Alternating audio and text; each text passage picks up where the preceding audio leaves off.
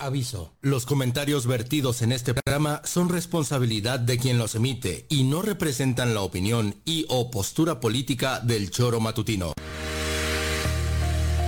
Quédate con nosotros que ya comienza el choro matutino.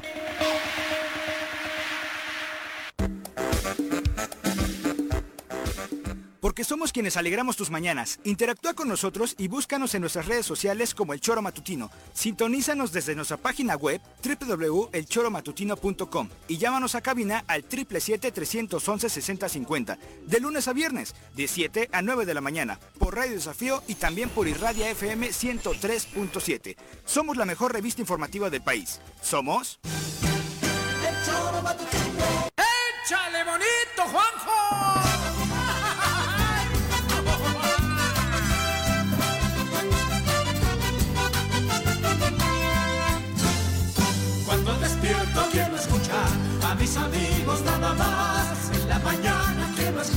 A Juanjo y Viri nada más. En el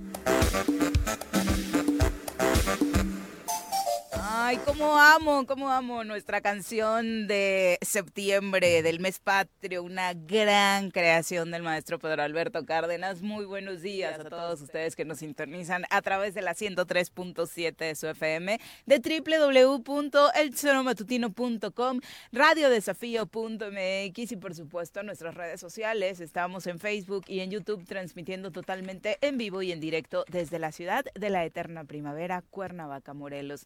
Y por supuesto, más amo aún los días en los que no está en esta cabina el señor Juan José Arrece. Juanji, ¿dónde andas? Buenos días.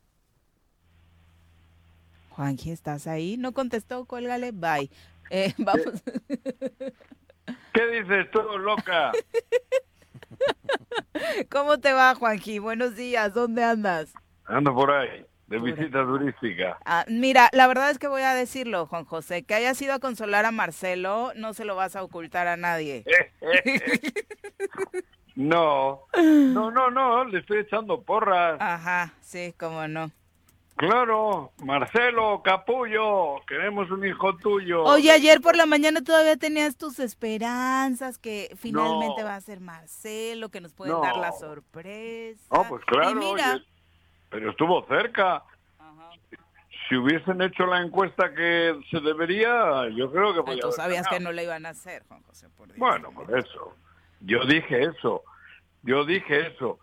Si hubiesen hecho la encuesta abierta, hoy la mitad del país está con Marcelo. Haz hoy la encuesta real otra vez y hoy arrasa. Toda la oposición a Morena está con Marcelo. Yo te diría más.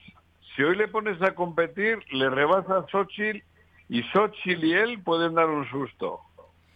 ¿Crees? Bueno, obviamente Claro. que mejor candidato que Xochitl es, y sin lugar a dudas todos Por eso, sabemos, si ¿no? se pusiesen de acuerdo Xochitl y él, y va Marcelo con la oposición, hoy puede puede darle un susto. Oye, pero Digo, además porque ya le dijo Xochitl es, que todos digo- los decepcionados de Andrés Manuel tienen cabida en el Frente Amplio. Por eso te estoy diciendo.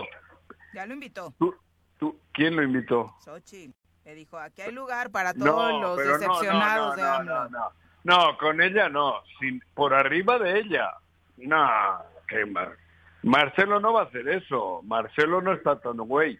Marcelo, si le dicen que va al frente de la oposición, Marcelo va. Cabeza de león y no cola de Claro, no. ratón, ¿Cómo va a ir ahora. Marcelo con Xochitl? No jodas. Para eso se hubiese quedado con Claudia o se quedaría con Claudia. Ya, dejen paso a Xochitl. Cada vez que hablas de ella, la humillas más. Pepe, ¿cómo No, te va? Muy buenos días. ¿cómo Hola? Viri, buenos días, buenos días Juanjo, buenos días al auditorio. Hola. Pues este, Pues tú, tú eras el que sostenía que Marcelo quedaría, pero No, todas no, las encuestas dije, durante todo el eh, proceso... Tenías ilusión, tenías hizo- ilusión. No, Ayer andabas... la números real. Pues son Yo- cinco encuestas, Juanjo, que hicieron, no fue nada más una, cinco, en donde estuvieron sorpresa. representantes de los cinco. Este, Lo que sí hay que aplaudir es a tu candidato Gerardo Fernández Noroña, que fue el que tuvo ¿viste? mayor crecimiento, Sí. de acuerdo al inicio, queda en tercer lugar con un eh, porcentaje bastante digno. Sí, por eso te digo, si Marcelo, digo, si Noroña, Noroña es un tipo que, que convence, que tiene mucho, mucha gente que lo apoya, gente, la gente luchadora de verdad, yo creo que está con Noroña, la, la más, la más fuerte, la más, la más de, de combativa, la más convencida en la izquierda, yo creo que está con Noroña, sin duda. Y además de los La- datos más reales, ¿no? De acuerdo al observado, porque de pronto veíamos algunos mítines de Adán Augusto donde, pues sí, se Con notaba un poquito el acarreo y demás, o un muchito, y mira, sus números, la verdad, bastante malitos, y de hecho a Noroña lo anduvieron ninguneando, diciendo que juntaba más el payasito del centro y cosas así, y al final Por- sus por números dijeron otra cosa. Eh, bueno, se referían al centro de cualquier lugar, no al centro de Cuernavaca. Ah, que, que has visto el payasito del centro y pensé que hablaba de Cuauhtémoc. No, no hablaba de Cuauhtémoc Blanco, Ah. José, porque acuérdate que ahorita eh, no hay shows en Plaza de Armas porque la están remodelando. Ah, bueno. Es que correcto. la entrada en el 13. pues, Exacto. ¿Qué te, dice. ¿Qué te dice, Juanjo, entonces, que sea Claudia? No, me dice que la continuidad está segura para la 4T. Yo creo que es la, la, la que más, más eh, seguridad le da a, a este a Andrés Manuel. Ella lleva toda su vida con él. Es la, la más cercana a él siempre ha sido Claudia. Yo recuerdo cuando él estaba en el gobierno del estado, ella todavía era la esposa de Imas y era estaba muy cercana En el gobierno de la Ciudad de México. De la Ciudad de México. Sí, sí, que eran parte de su equipo principal. Sí, yo la conocía en ese entonces, de verdad, con Imas. Llegamos a tomar algún cafecito en alguna ocasión y por asuntos del País Vasco. Y te digo, ella sí es una auténtica cuatro. Ay, creí que te ibas a dormir, pero fue No, cabrón, estornudo. me dio- le- tengo un Ah. moquito y es lo que te decía, no, me- no Mm. me cabe el dedo hasta ahí arriba, me está el moquito. Te duele. Me duele cuando entra. ¿Qué te digo? Y eso para mí, la, la, la 4T, oh, sin duda que con, con Claudia es con la que más garantías da que con- va a continuar otros seis años y es la que, la que va a, a lograr las reformas que faltan. Yo creo que ella es ni Augusto. Salud. Ya vete a dormir. No, estoy aquí en la estación. Reposa, reposa. Bueno, finalmente, a pesar de esta situación en la que Claudia ya fue arropada por Monreal, Adán Augusto, Manuel Velasco y el tercer lugar de la encuesta Gerardo Fernández Noroña, el gran ausente fue Marcelo Ebrard. Y no solo el gran ausente, sino quien marca con su discurso un distanciamiento real y claro que hará más profundo, según anunció el próximo lunes, a raíz de si este cuestionamiento que muchos hacen, si va a continuar o no con Morena para el próximo, este futuro próximo de 2024, ¿no? Ayer fue el berrinchito. Fue el berrinchito. ¿Crees que se queda al final? Yo creo que no, no, no tiene mucho para dónde ir, salvo Movimiento Ciudadano, que puede que le, le ofrezca algo sabiendo que no la va a ganar. Ma- Marcelo puede, puede, puede armar un pedo en las elecciones. Puede, digo, si va con Movimiento Ciudadano, bueno, esto ya es chaqueta mía, ¿eh? Que últimamente no te han salido muy bien. No, pero, pero, pero las- me lo sigo haciendo. Tus teorías. Ah, por eso. Pero yo te digo que, que sí puede haber un... Mira, Marcelo no puede hacer mucho, mucho, muchas horas y mucho ruido, porque supongo que le puede pasar lo mismo que a Uriel. Ay, ¿cómo crees? Pues ayer, José? ayer a su equipo de trabajo no los Palabras dejaron pasar a este a- al evento en donde estaban haciendo el conteo vi, y la vi, vi. revisión. Hasta con policía, Policía. Malu Mitchell, a la senadora que iba como su representante al conteo de votos. Y por ello mencionó que no estuvo en el evento de las 5 de la tarde, que después se postergó a un poco más tarde, Dijo diciendo, duras. sí, diciendo, este, pues no Pues vamos parece porque, mucho al PRI. exactamente, ¿no? Al Y autoritario. mira que lo conoce muy bien. Ujú. Digo, por eso te estoy diciendo. Pero yo creo que de aquí a, a lunes o cuando vaya a dar la conferencia de prensa, pues va, va a meditar, va a relajar, va a pensar las cosas. ¿O le van a ofrecer algo? ¿eh? ¿O le van a ofrecer algo interesante? Pues ah, interesante, ¿qué puede ser que No lo haya tenido ya? No me refiero a un cargo, pueden ser muchas cosas más. Si tú hablas de que puede terminar como Uriel, yo no veía a Marcelo bajo ese, esa condición. Bueno, pero yo creo que Marcelo, como todos, tiene mucha cola que le pisen. Ha estado en muchos cargos y ha habido muchos accidentes.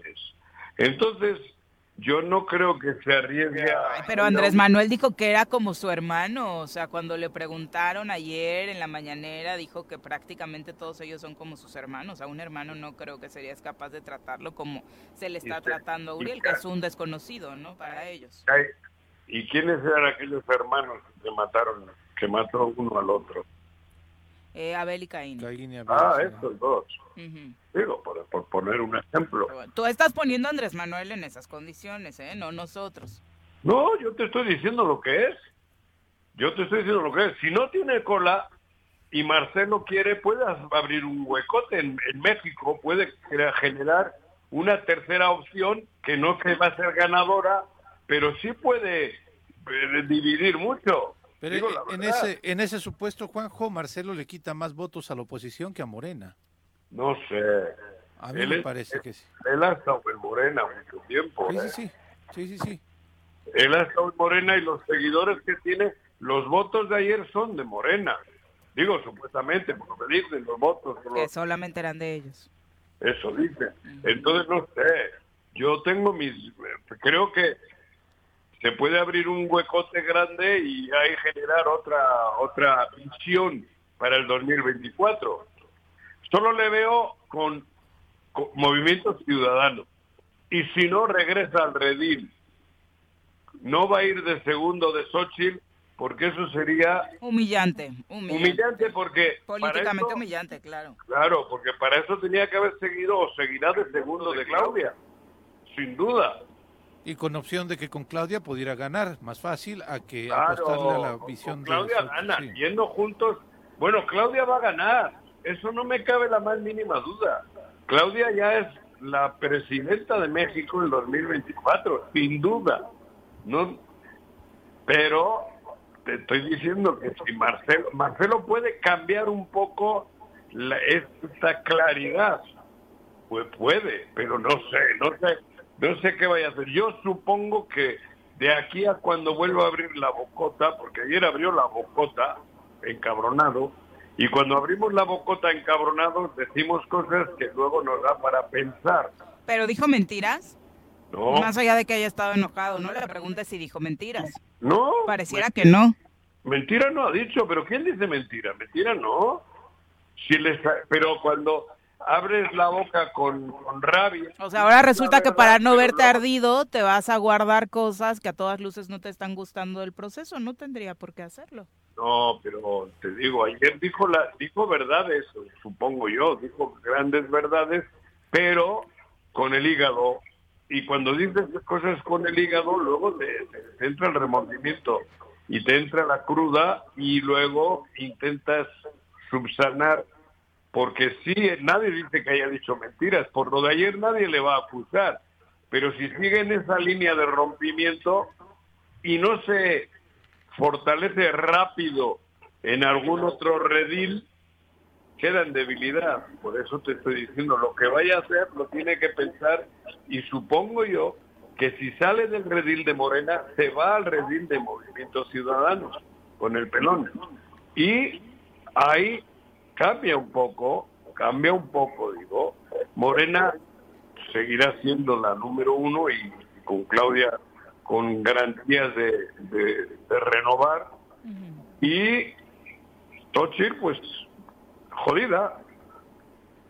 Xochitl jodida. Xochitl con números, con números todavía bajos, sin duda, pero el lunes era un buen factor de definición para el futuro de Morena. En general, a quienes veían en el papel un tanto más rudo, eh, con los buenos números que sacó Gerardo Fernández Noroña, incluso ayer llamó eh, a Marcelo Ebrard, ¿no? A tomar la vía del diálogo, a no generar rompimiento y a no hacer justo lo que dices, ¿no? Un, una especie de pataleta o berrinche.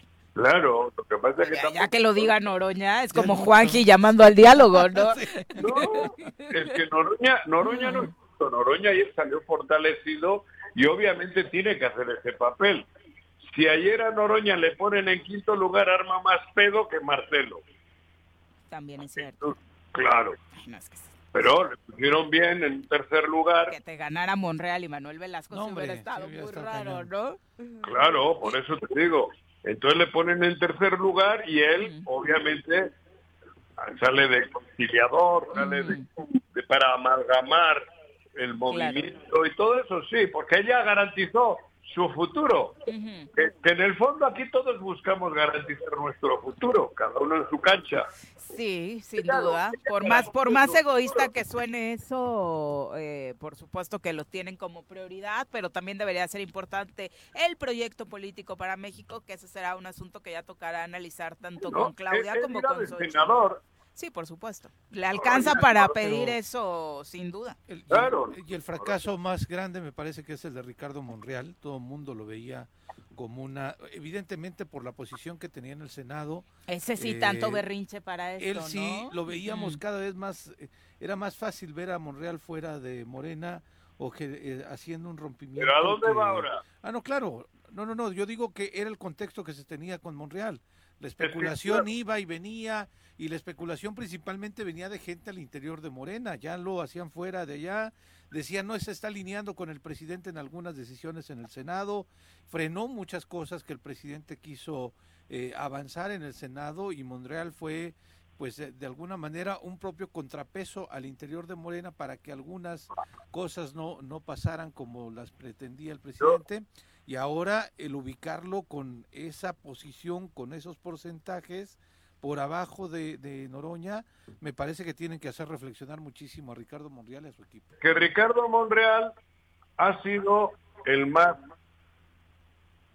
prostituto políticamente hablando, porque ha andado para acá y para allá, para acá. y No, pa' nada más el Ay, PRI, no, PRD y Morena. Igual que los otros, Igual que los otros. Como, como Andrés Manuel, como este, No. Sí. como Adán Augusto, como, como, años como Marcelo.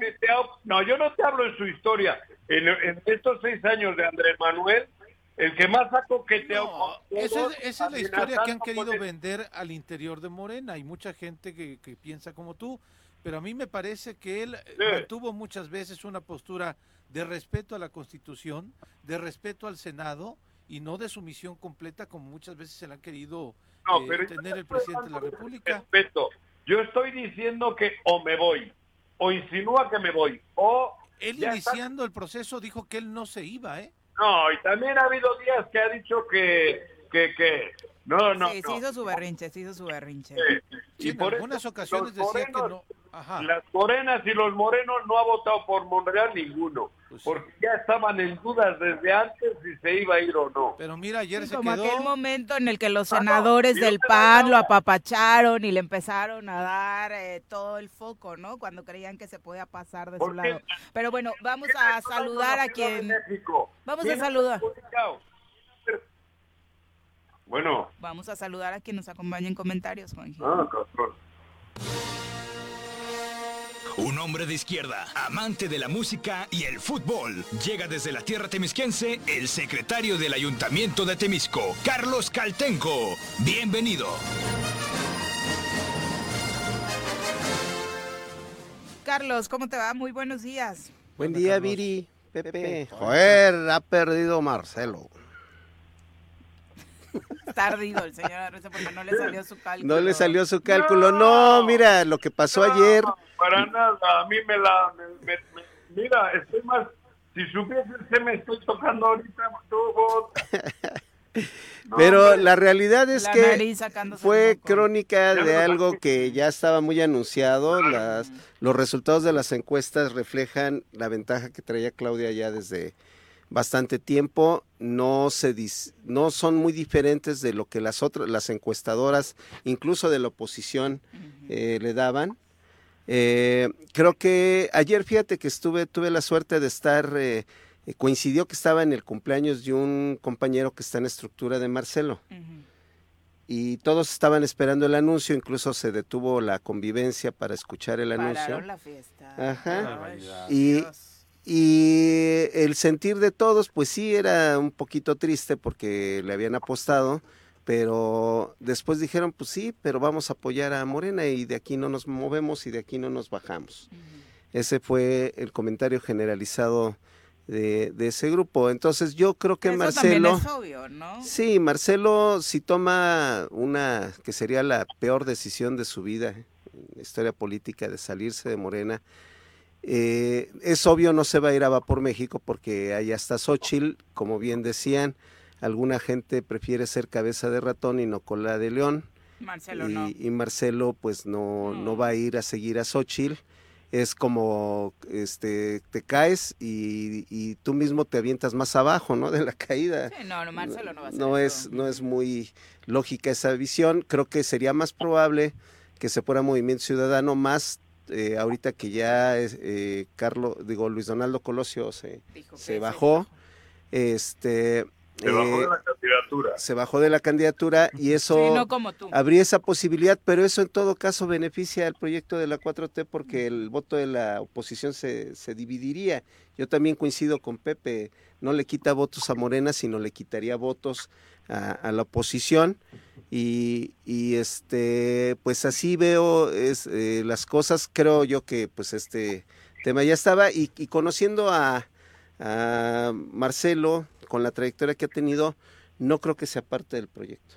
No, O sea, el lunes va a decir que se queda en Morena bajo algunas condiciones y ya. El lunes, yo, yo no creo que, que eso ocurra. Digo, a ver, a ti qué de teoría te sale. Yo creo que, yo creo que ahí el lunes lo que puede ocurrir es un anuncio de cómo quedaría la estructura de, de la 4T, de defensa de los de los comités de la 4T, porque eso es lo que se está definiendo ahorita, no, podrían decir ir de su car- este de su coordinador de campaña y eso no, todavía no es el momento, todavía no es el tiempo. Este, y, y yo lo que creo es que va, va a salir eh, Claudia con el equipo que va a encargarse de la defensa de los comités de la, de la más bien de la defensa de la 4T. Ujú. Por supuesto, ahí están estas definiciones ya muy marcadas en Morena. Hay, por supuesto, preocupación en algunos sectores sobre lo que podría representar el anuncio de Marcelo, más por lo significativo que sería que se fuera Movimiento Ciudadano, que por lo que le podría quitar en cuanto a estructura al propio Morena, ¿no? Tú lo acabas de decir. Incluso gente que participó con él como su equipo no se iría del partido. Que venían un año trabajando, eh, digamos, eh, impulsando o promocionando a Marcelo, no van a irse con Marcelo, a- no van a tom- co- eh, cometer ese error. Bueno, pero ayer Marcelo no dijo nada nuevo. Ayer lo que dijo Marcelo en su enojo fue lo que hemos vivido en Morelos con Morena. No creo, yo, yo ¿Cómo creo no? que eh, luego Yo- tus lo que extrapolaciones... Ah, qué, bueno que aterrizas de ese punto. No, es que es la verdad. O sea, aquí estaba criticando a Marcelo ayer cuando mentiras. Lo que ha ocurrido con Morena en Ah. Que No, tiempos- es que Marcelo se queja de, de- como dicen, Ulises, le, Ulises, le, le, este, chilla de lo que le duele, se suele decir en el no, argot. lo que le A ver, duele, Marcelo dice, claro, claro que sí, fue a decir que, que era una competencia injusta, que había eh, no eh, es el apoyo que a- Tiene más espectaculares Claudia en todo el país. Y que- Marcelo no, cuando el es por cuando uno. es algo irregular. También, lo uno. dijo, Entonces, también lo dijo no, Noroña y lo dijo Cuando Ricardo dijo Monreal, ¿eh? eso, uno, sangraban de la boca. Noroña, ¿Para qué se meten a, Juanjo, a, a competir? eh, Digo, si Noroña y Ricardo Monreal en su discurso de ayer sí dijeron, yo competí sin la estructura, Claro. yo competí sin este eh, sin la economía.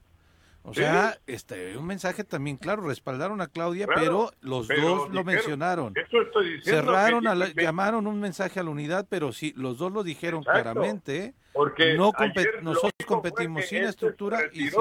Exacto. O sea, pero lo que ha ocurrido en esta, el laboratorio fue Morelos, en aquella interna que tuvieron ustedes. Ulises hizo lo que había hecho el PRI toda la vida. Eso lo vivimos en, Moren, en Morelos, digo, y lo dijimos al aire. Estos métodos, bueno, métodos de lo más feos, y tú los viviste, Carlito. Entonces, sí, entonces, y no, tenemos digo, una eso- cantidad, ¿eh? pues no es este mayoritaria, pero tenemos consejeros. ¿Cuál, cuál es el problema? No, no, si yo no digo que sea Si te metes, Yo compites. digo que él lo único que ha hecho es no asistir. Bueno, ojalá las competencias estuvieran apegadas a la legalidad, Claro. ¿no? Eso sería lo importante. Sí, pero también, digo, no me voy a meter. compañeros que en su vida recorren las calles se quejaban de que nadie votó por ellos, ¿no? Aquí en la misma cabina, pues tampoco. Ay, Pues, o sea, algunos ¿Con qué letra diputados, diputadas, Ah, ya, que ni siquiera sí. lograron colocarse ellos mismos como consejeros, pues, pues, este, ¿Sí? ¿cómo? ¿No? ¿Y qué quieres ¿Cómo? decir con eso? Que Eso todo? con Ulises. o No, sin que tienes ¿no? que trabajar, que el trabajo de, de la política es un trabajo 24 por 24 los 365 días del año y que tienes que tener estructura y que tienes que construir organización y que eso es lo que te Y- permite ganar. ¿De qué llora lo- Marcelo? y lo De que, y de que, Ulises lo hizo en un mes. de qué llora Marcelo? ¿De que le pasó una planadora encima? Bueno, lo de Ulises No. fue lana, no recorrer La- las calles. O sea, Plana- a Le- Planadora no le pasó porque quedó segundo a, a 10, 15 puntos. ¿no? ah, pues, no son pocos puntos. Tú dijeras, quedó al- dentro del margen de error. Bueno, ahí sí sería muy cuestionada esta elección, pero quedó con una amplia ventaja, Claudia. Si yo no estoy negando que haya ganado Claudia. Pareces como que estás feliz. Yo, de que, yo, a mí que yo, a mí que me metes en el pedo. Yo estoy Tú mismo decías aquí que, que Marcelo no, porque Marcelo era el más proclive hacia la derecha, y hoy pareces yo- que estás herido de muerte, porque yo a veces no, te entiendo. No, a veces no, pareces, yo este, como dice el dicho, los extremos se juntan y te vas tanto a la izquierda que te juntas con la derecha. No, no, escucha, yo he dicho hace ratito que Claudia es la que va a darle continuidad a la 4T. No te hagas. Y dije que Marcelo en una encuesta podía ganar porque la oposición iba a votar por él si la encuesta la hacían a todos, como decían que era, porque la oposición quería que fuese Marcelo. Eso he dicho yo ayer, antier y hoy, y todos los días. Yo he dicho hace ratito que Claudia es la auténtica, la que le va a dar seguimiento a la 4T, pero también dije lo otro, que Marcelo, como era el más querido por la oposición, porque iba a ser el que le iba a dar en la madre a la 4T, la encuesta la podía ganar. Eso dije, güey. Y ahorita ya estás especulando que Marcelo se va a ir y que va a haber No, una a la madre como- de todas las elecciones A y ver, que pero por mí como que se la corta, ¿eh? Igual que todos. ya relájate, Por mí como Juanjo. se la corta. Yo no estoy especulando. Perdió Yo Marcelo y ya, ya pasó, ya pasó. Yo he dicho además que a meditar. Es más, ¿por qué estás tan lejos? Ven y para darte un abracito. ¿Qué tiene que ver Bartlett en todo No. esto? Yo he dicho también lo de Marcelo, que de aquí el lunes va a cambiar el discurso, porque Claro. tiene cola, va a meditar. Claro. Y seguramente quedará en el redil. Y dije, y si no se queda en ese redil, no se puede ir al de la otra, la, ¿cómo se llama? Va por eh, Al de Sochi. Pues no. Frente Amplio. Al Frente Pues sería Amplio. caerse dos veces, ¿no? Claro. Pues Puede sí. Pero además, qué mala onda que digas que se va a quedar solamente por chantaje. Pues, eh, pues sí, No, pero- es obvio que pero- está molesto, ¿no? Es obvio Claro, que está pues molesto. dice que lo van a obligar a quedarse porque si no le sacan sus trapitos al sol. Qué horror que se quede por Pues, eso. Pues, pues, y dije que le puede ocurrir lo de Ulises, de lo de Uriel.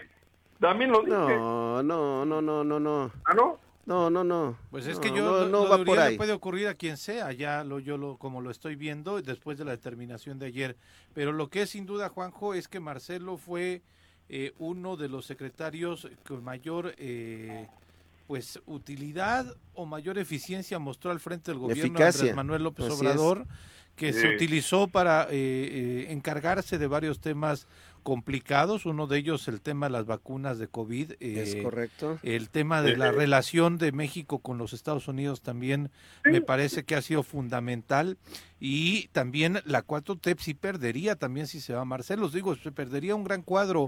No hablo electoralmente, eh, hablo este de que perdería un gran cuadro en las Que da filas de la 4T resultados, que da que resultados, da que, resultados. es eficiente, ¿no? Y que, y que se le ha rifado, o sea, realmente ha Sí, hay que ser ahí. objetivos ahí. Y en este eh, eh, escenario de, de, de los de las corcholatas que estaban ahí, pues sí, Marcelo Ebrard eh, mostraba bastante, bastante capacidad y lo demostró también cuando fue jefe de gobierno de la Ciudad de México. Es correcto. Sí, yo creo que Marcelo es un activo muy importante.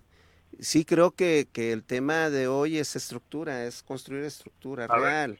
Eh, por eso el tema de los comités de defensa de la 4T. Si, si no hay una estructura organizada, eh, si no un actor político no tiene una estructura organizada en las calles, en el territorio, en las colonias, difícilmente puede ganar una encuesta. Eh, a eso hay que considerarlo ya como una cuestión necesaria. ¿Quiénes, quiénes, quiénes son los, país? los diputados, por ejemplo, que llegaron al Congreso del Estado con el mayor nivel de votación? Los que venían de ser presidentes municipales, que han demostrado a lo largo ya de nueve años tener una gran Claudia, ¿qué estructura Sí, Agustín, política. Luzari y aparte de partidos Beto y, Paco. Ya una estructura construida, Claudia, ¿qué consolidada. en el país la encuesta. ¿Mandé? ¿Qué? a- hay muchos a lo que factores que Carlos. juegan, ¿Qué, qué, hay qué? muchos factores que juegan para que Claudia, Claudia esté en ¿qué ha ese lugar. la encuesta, en lo, en- refiriéndome a lo que Carlos... Ay, qué pregunta tan fuerte. Juanjo, es que la, la, la, la Ciudad de México te da para eso. Para la eso. Si exposición la de Ciudad de Claudia. México la tienen a punto de Sí, perder. pero la Ciudad de México te da la- la- lo que le, le generó Andrés Manuel López Obrador. Pero, la estructura Claudia, del PRD en todo el país no estaba consolidada. La estructura si de Claudia, Morena en todo el Si país tienen miedo a perder la. Ciudad de México. Sí, Juanjo, pero ¿Qué? te da la oportunidad esto de, expo- de- de exponer tu figura en todo el país. Ah, Andrés sí, Manuel, lo- si no hubiera pues, sido no, je- este jefe de A gobierno de la ciudad yo de- hablo a los hechos. yo te estoy ¿Cuál hablando es? con un hecho Por- concreto. Andrés Manuel no hubiera tenido la posibilidad de tener un liderazgo nacional si no hubiera empezado con el ejercicio de la jefatura de Ah, gobierno. Y la de diferencia, la diferencia es que Claudia logró articular a estructuras. Y, y este Marcelo pensó que con la cuestión mediática, porque sí, la verdad es que hay que reconocerle a Marcelo muchas cosas. yo coincido con Pepe. eh, Marcelo, si no, no hubiera sido por él, México no hubiera salido de la transición de, de, de esta etapa difícil del COVID tan rápido como lo hizo. No tendríamos hoy a toda la población vacunada. Eh, creo que el papel de. Marcelo en ese aspecto es fundamental. Por eso es importante que en ¿por estos qué es días... Claudia, mi por- pregunta es ¿por qué es Claudia? Porque la Claudia militancia es de Morena Claudia se sintió sin duda alguna que Andrés Manuel quiere que No. sea ella porque es la que le va a dar seguimiento realmente. No, no, a los ay, no, eh, ahora sí te viste O bien sea, ¿en serio no le ves ningún mérito No, ahora sí Claudia? es bien Entonces misógino. fue de Dazo. No, entonces, este, Claudia tiene ningún mérito para ti. ¿Qué vienes tú también? No me metas en ese ¿Qué? lío otra vez. qué misógino O sea, por, por eso lo tiene que poner eh, Andrés Manuel, la tuvo que poner Andrés Manuel. Pero yo te estoy diciendo qué méritos ha hecho políticos pa- para presumir, como dices tú, de que es la, la buena. La Ciudad de México, entonces, date una vuelta, cabrón. Yo voy seguido. Si están a punto de perder la Ciudad de México. Sí, pero eso obedeció a otros factores, incluyendo el factor Monreal. No, perdón. Sí. A otro, no es a ella. No, pero ya en serio, Juanjo, o sea, en un análisis eh, por la pregunta que está haciendo que es bastante fuerte y hasta interesante, ¿tú no le ves ningún mérito real a Claudia? No, no, a ver, méritos, eh, no, hablo de la de, de, de lo que ha dicho él, de lo que tiene que hacer un político para llegar ahí. Ella no tiene eso, ella ha ganado por otra ¿Qué, cosa. qué tiene que hacer un político para estar ahí? Lo que ha dicho Carlos, él lo ha dicho, ¿Qué? tú has dicho, ¿qué ha hecho? ¿Qué, qué, qué ¿Ya, trayectoria ya te subiste a los años? teleféricos que se han hecho ¿Eh? en su administración? ¿Qué? Que resolvieron además y, y Ya me pasaron. resolvieron muchos problemas de y ya me seguridad pública. Y además resolvieron, fíjate, cómo con una obra de comunicación resuelven además un problema grave de seguridad en un barrio Yo tan difícil como Iztapalapa. sigue, va a ser y va a ser buena porque es la Como que en Cuentepec igual, hicieron lo mismo en Cuentepec. El teleférico tiene Cuentepec ya, que llega hasta la prácticamente muy cerca de la ¿Tiene basílica. cámaras? Este, no sé si tenga cámaras. Sí. No, no, Carlos, Pero- tú y yo sabemos, tú y yo sabemos que Claudia era, es Claudia y que Claudia va a ser la que realmente le va a dar Claudia de joven, Pero no dirigente pongas estudiantil, no eh, militante no de una organización de No. izquierda radical, Eso la organización. Bueno, pero estábamos en una Crítico. pregunta para llegar o al sea, punto que tú favor. estás A ver, intentando por favor, ¿qué? exponer, Tú has Juan dicho José. que para ser el candidato Marcel, ¿eh? Tu- eh, tu Claudia punto, tuvo una gran es- ventaja, una gran virtud. Tu punto entonces es Claudia no hizo lo la- suficiente para ser La candidata. ventaja, la que ha tenido Claudia es que ha sido la elegida desde hace tiempo. Eso se llama dedazo. Para mí sí. Que haya ganado la encuesta y que sea la mejor para que la 4T continúe, sin duda. Pero Claudia de repente apareció en todos los, en todo el firmamento cuando no estaba.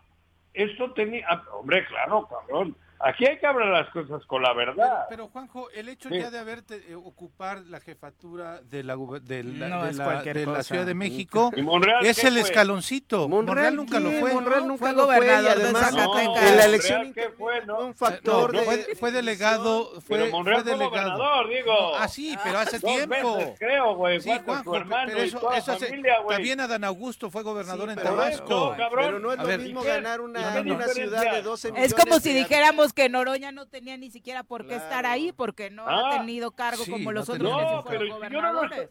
si yo en no lo estoy diciendo, lugar. lo están en diciendo ustedes. ver, ah, no, no, tú No, eres el tú que lo dijiste. A ver, yo te estoy no, ¿Cómo diciendo. Andrés Manuel en López que cabina estás perdido por teléfono. Para que Andrés Manuel López Ah, Obrador lo consideraran presidenciable, ocupó primero la jefatura de gobierno de la Ciudad de México. Andrés Manuel. López Obrador. Después fue Sí, Marcelo después ha Ebrard. recorrido al país 40 Sí, años. ok, felicidades, qué bueno, y lo va a volver a recorrer y, lo van a también- amar. y también- Pero cuando O fue sea, tú me jefe... dices ahora No, que Andrés. Manuel es porque Fíjate, fue ver, regente de claro, Andrés. Manuel no recorrió el país, ah, lo recorrió como dirigente del En PRD, estos dos pero después meses- no, ¿eh? En estos dos meses, y, y te lo digo en buen plan, en estos dos meses, Claudia buen hizo lo mismo yo, de ¿eh? recorrer todo el país, ¿Quién? Tú no lo dices en buen Sí, plan. en su campaña. ¿sí? ¿Quién? En estos Claudia- dos meses. ¿Quién? No lo, Claudia. no- Claudia. Pero joder, pero Claudia en estos dos meses se ha recorrido el país, pero en el país no lo conocía nadie, cabrón. Como no la conocían, No? ¿cómo no? ¿Cómo te ¿Cómo no te van a conocer A si, Claudia, ¿quién la si gobiernas la principal gobiernan la- ciudad la de capital? ¿cómo no la seas conocía? mentiroso, A Claudia que la conocía. A, a mí me parece que estás muy errado en este, Sí, en este análisis. Qué en bueno, yo estoy errado. Hoy estás Sí. ya No, salió tu, porque tu- Mucho más, a ver, tu voy a- de derecha. A ver, voy a. No, pero- voy a, a ver, Juanjo, voy a retroceder. Ya te salió la vena de derecha, Después, ya, ahora sí. después, más. después de Andrés. Manuel López Obrador, mira el jefe de gobierno fue. Marcelo No. Ebrard. A ver, Y a partir tú, de ahí, a Marcelo Ebrard A ver, lo ya- tenían A ya. ver, Después, Carlos después, hace rato Ajá. Uno por uno. diputados- y diputadas en Morelos que no hicieron su chamba. A ver, me dejan entonces. Está contando una anécdota familiar, Carlos, si no le pones atención, de un video de Claudia desayunando en Oaxaca. Hizo un viaje hace como mes y medio a emoción. Y en Ah. un restaurancito se encuentran a Claudia y nos mandó el video en el grupo de familia que tenemos. Ah, qué bueno. Entonces, digo, estaba recorriendo el país la señora, tú dices que no. La ventaja, la gran, el gran acierto que tuvo Claudia es que supo, supo tender puentes con la gente que tiene estructura. Esa es la gran ventaja. Ah. El, el llanto de los demás tiene que ver con que no lo pudieron hacer. Ah, ¿y por qué? ¿Quién había detrás de Claudia? Pues eh, sí, también había una preferencia al presidente. se Eso he notaba. dicho. Sí. Pues si, to- si todo lo he no, pero basado no lo en- pero dijiste el- así. solo he dicho eso. Yo no, No, he dicho tú has dicho que cosa. Marcelo A ver, era el si más no- posicionado, que Marcelo iba a ganar. Claro, en el que país. Marcelo- sí. Marcelo era mucho más conocido en todo el país que Claudia, Yo pero no- mucho más. Yo sí Donald también, Trump era la Claro, persona más conocida en México en el pasado proceso electoral. Ah, sí. pero, pero la pregunta todo el no mundo lo odiaba, güey. Claudia ha ganado porque fue tocada La pregunta- por el que la tocó. La pregunta también no es quién era el más conocido. La pregunta es ¿Quién? quién quieres que sea el candidato de Morena. El que diga Andrés Manuel. Pues bueno, entonces la gente votó por eso. Por eso he la dicho, ¿y qué dices? Si llevo diciendo eso toda la mañana. No llevas Pega la diciendo tocada eso toda la es que mañana. dijiste has que Claudia no la conocía. ¿Qué he cambiado? Dijiste que a Yo no Claudia no la conocían y a mí me parece que sí la Yo no he conocían cambiado. y que el reflector de la Ciudad de México le daba para que la conocieran. Es en más, todo el a país. Claudia la conocieron cuando la empezaron a conocer a nivel nacional desde los segundos pisos eh, en, en la Ciudad de México cuando Andrés Manuel era jefe de gobierno, porque fue idea y proyecto que ella presentó y eso se lo reconoció Andrés Tijuana Manuel. Con el doble piso de la Ciudad de México. No digas tonterías. Ah, ¿no? Hombre, no me- a Claudia no la conocíamos. No la conocíamos. Tú no la conocías. Yo- Oye, entonces tú. según tú vamos a tener a- vamos tú a tener un duelo de Antes desconocidas, según tú. ¿Eh? Vamos a tener un duelo de desconocidas, según tú. No, desconocida no, ya no. Ah, Ah, en Con un mes se le quitó. Con esta campaña ya no, cabrón. Ahora es conocida. Mm, Pero yo hablo, ah, refiriéndome a lo que ha dicho Carlitos sobre Morena Morelos, que Ulises triunfa porque los otros no chambearon. No, Ulises triunfa porque usó las mañas del PRI, compró eh, tal y cual y tal y cual y tal y cual, porque me vas a decir tú que Ulises era conocido en Morena, que ha sido un militante de Morena toda la vida. Y entonces, ¿cómo es el presidente de Morena en Morelos? Eso, a eso me referí yo. Delegado en funciones de Bueno, sí, presidente. esa, sí, sí, ponle, corrígeme. Y que ha habido otros diputadas y diputados que no ganaron porque no han hecho su chamba. Y yo he dicho... Porque no construyen y, Cla- estructura. y Claudia, y. Claudia, ¿qué chamba había hecho en todo el país? Pero lo de Claudia fue distinto a una elección. Esto no fue una elección de votos. No, lo de. Claudia no. fue distinto Esta fue una elección fue de, una Dios. encuesta, pero fue una encuesta. Y Y una encuesta el se levanta a la gente. Es la opinión para- de la gente, No, pero, pero esa misma campaña- gente que votó, Y que, además, que estuvo en la encuesta, no necesariamente iba a ir a votar por ella, ¿eh? el A rango ver, de eso es por eso cuando el rango de las variaciones encuestas. A ver, de las estoy- diferentes encuestas Estoy en otro fueron dos estado del país. Es que no, estamos y en veo un ejercicio espectaculares distinto. de Claudia desde la habitación del hotel. Y también de Estoy en Augusto, seguramente, lugar. ¿no? ¿Eh? También de Adán Augusto y de Marcelo, No, seguramente. aquí el 80% son de Claudia. Ah, mira. Yo estoy viéndolo. Mm. Es- a eso me refería hace rato. Pero, pero está bien, además, yo no sé ni por qué discutimos esto. Tú empezaste. Y ¿Llevaste visto- el tema para allá? No, llevó Carlos, lavando como siempre las manos, queriendo purificarlo. Ah, ahora yo. Claro, güey. Criticándole a Marcelo. Yo he dicho, Marcelo Yo, dijo ¿cuál cosas ayer. No, Marcelo yo digo que dijo no cosas que han ocurrido en Morelos, yo por ahí hizo lo empecé. mismo. Nah. La diferencia es que no se fue la cargada con él y esa era su, su queja, esa es su Ah. queja de todos. Ya son Ah, las la 7 con cargada. 43. Ah, claro. Para que antes de despedirte nos dé tiempo de platicar de otros temas, bueno, te manda a decir Jorge Mit que ordenes tus ideas. Eh, que qué oso contigo, Juan José, porque sí, el público se está dando cuenta de cómo cambias tu versión Bandea, cada dos bandea, minutos. bandea. Pero bueno, El Eh, público es Jorge Mit. mucha- Ya- tengo Oh, más con no, más. La, la opinión de Jorge Mit. No, bueno, hoy, hoy amaneció muy ¿Qué sensible. tienes Contra nuestros Le en colaboradores? el alma que José? Marcelo no sea el candidato porque hoy amaneció No. No trates piel así a nuestros ver, colaboradores. A ver, yo termino. Voy a, ver, yo voy a terminar mi intervención hoy diciendo lo siguiente.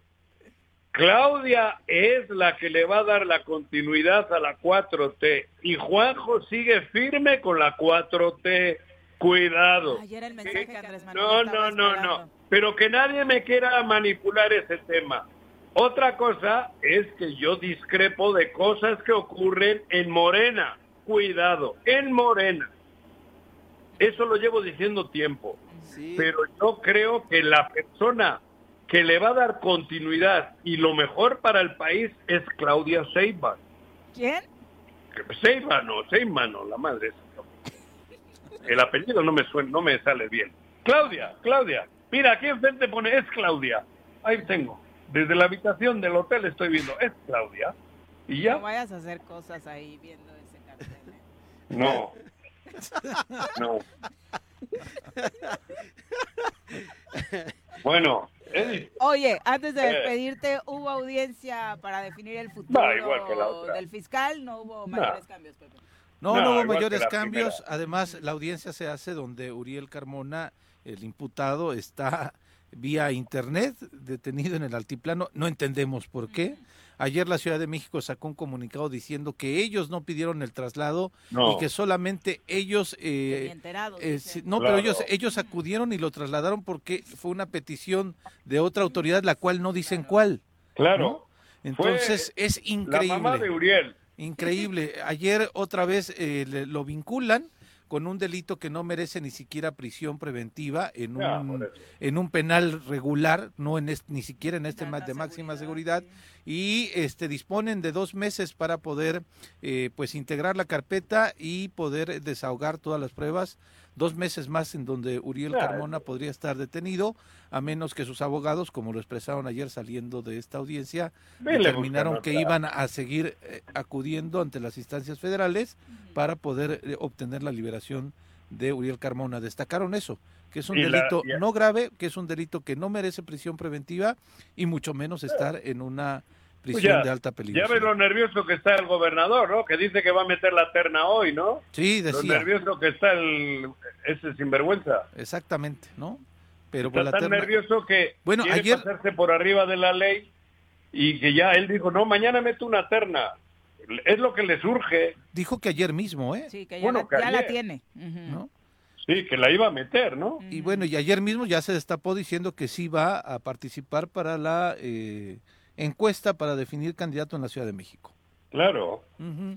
Bueno, está Marcelo Ebrard con Ciro Gómez Leiva y cuando esperábamos que fuera hasta el lunes que diera declaraciones, hace unos momentos ha dicho, Ah, lo que nos queda claro, dice Marcelo Ebrard, es que en Morena no tenemos espacio después de lo que vimos ayer. Ah. Yo no estoy planteando que le gane a Claudia. Lo que estoy planteando es que hubo una inequidad tremenda y no podemos permitir eso. Lo contundente es la primera frase. No tenemos espacio en Morena después Mira. de lo que vimos ayer. Mira. Pues eh, si ocurre eso, sí abre un huequito, aunque digan Sigue que no. enojado, dale tiempo. Estás, está como tú hoy en la mañana. ¿Yo enojado de qué? Pues no sé, pero Con la vida. Juanji, con la Yo vida. al revés. Yo estoy más feliz que, que lo que ustedes creen, mucho más te feliz. nota. Avísale a tu tono de voz, a tu Ah, rostro, a tu voz- actitud. Mi tono de voz no, no, no, no refleja. Un boxeador está contento cuando le está poniendo una chinga al rival. Está Mm, feliz. mira. Interesante comparación, pero bueno. Claro. Eh, gracias, Juanji, Yo por no me dejo. acompañarnos esta mañana a través Bueno. del teléfono. Ojalá te tomes más días de descanso. Te hacían Ajá. falta, lo Es necesitas. Claudia. Tengo justo, oye Carlitos, es increíble. Tengo enfrente de mi hotel, de la ventana, es Claudia. Te lo juro. Te voy a mandar la foto, cabrón. Órale, Es. Claudia. Y no estoy en Morelos. Es Claudia. Adiós. Te manda saludos la comunidad Cruz Azulina, Juanji. Que, do- Ah, que 12, mandé. que 12, 13. Ya te los eché a todos, ¿eh? Ah. Sí, ya te los eché a todos. Ahí te La están poniendo. Cruz- Ahí en Twitter te andan poniendo mensajitos. No me importa la cruz azulera. Adiós. Ya nos vamos. a- Adiós. Abrazo. Vale, Carlitos. Bueno, Bueno, ¿quién habla? el choro matutino, buenos días. Contáctanos, dinos tus comentarios, opiniones, saludos o el choro que nos quieras echar. Márcanos a cabina 311 6050.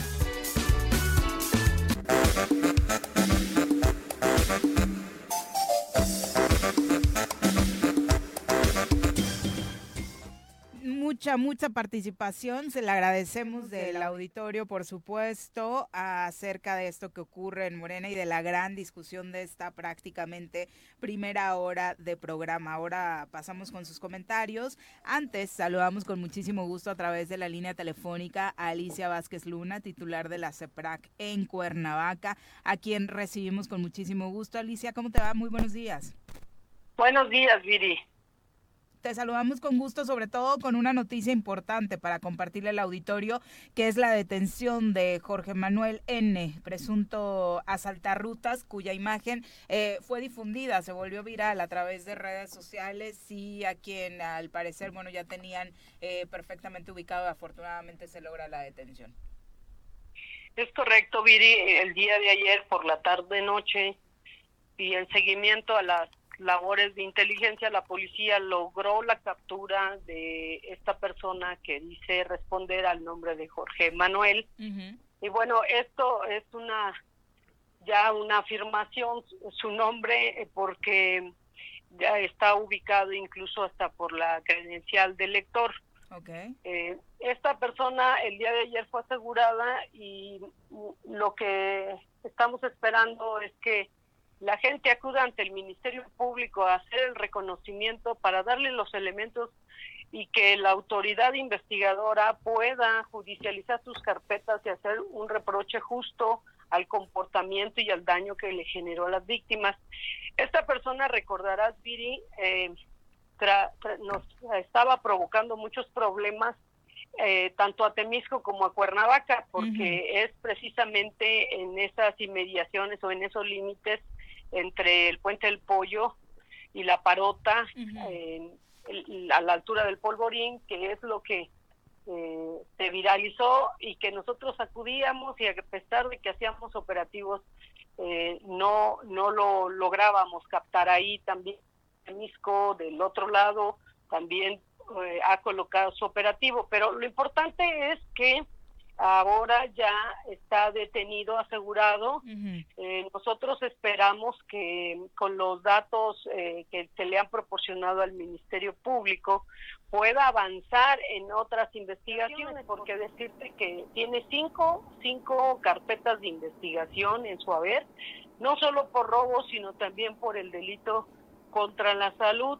Dentro de los elementos entregados en cadena de custodia al Ministerio Público, fueron cinco, tres, este, tres eh, eh, teléfonos celulares, un instrumento con características de arma de fuego y una moto. En total cinco elementos que son importantes para que el Ministerio Público pueda avanzar en la investigación porque de acuerdo con nuestros datos, Viri, en algunas ocasiones participa con dos sujetos más. Y como se observa en ese video que, se viralizó. Sí, la apuesta es a que el Ministerio Público también, derivado de los elementos que se le entregan o de los indicios, él pueda ampliar su investigación y dar con los otros responsables. De eso no quiere decir que nosotros no, no seguiremos en la apuesta de encontrarlos, de buscarlos y también entregarlos al Ministerio Público. Haces esta invitación de que se realice la denuncia por parte de la ciudadanía que lo identifique como uno de sus asaltantes en caso de que desafortunadamente hayan sido víctimas de este delito, porque es importante en el proceso que se le va a seguir.